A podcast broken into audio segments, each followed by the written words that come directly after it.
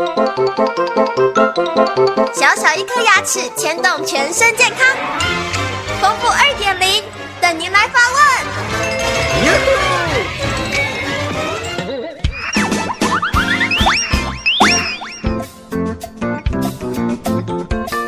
各位听众，大家好，我是丰富医师。听众朋友来电表示说，在右上侧门牙全牙一直反复长牙包、流脓液，但却都不会痛。看医生说是之前牙齿抽神经没有抽干净，造成骨头被侵蚀，请问该怎么办呢？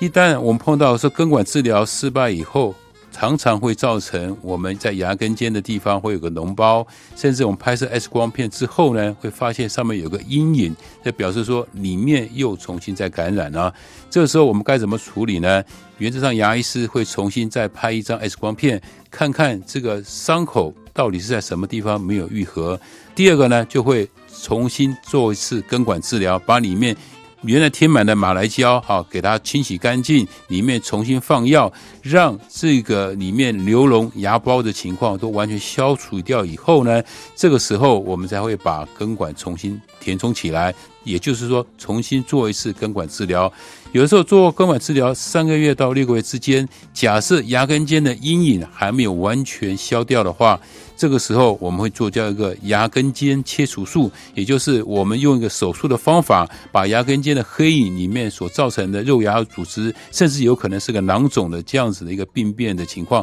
把它清除干净。这时候再填些骨粉，这样子就可以让我们伤口愈合起来了，就确保这个牙齿重新再可以使用，那让它是一个有功能的牙齿。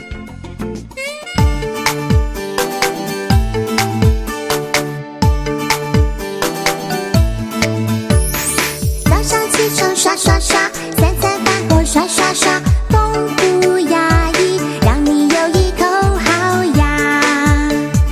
享受人间真美味。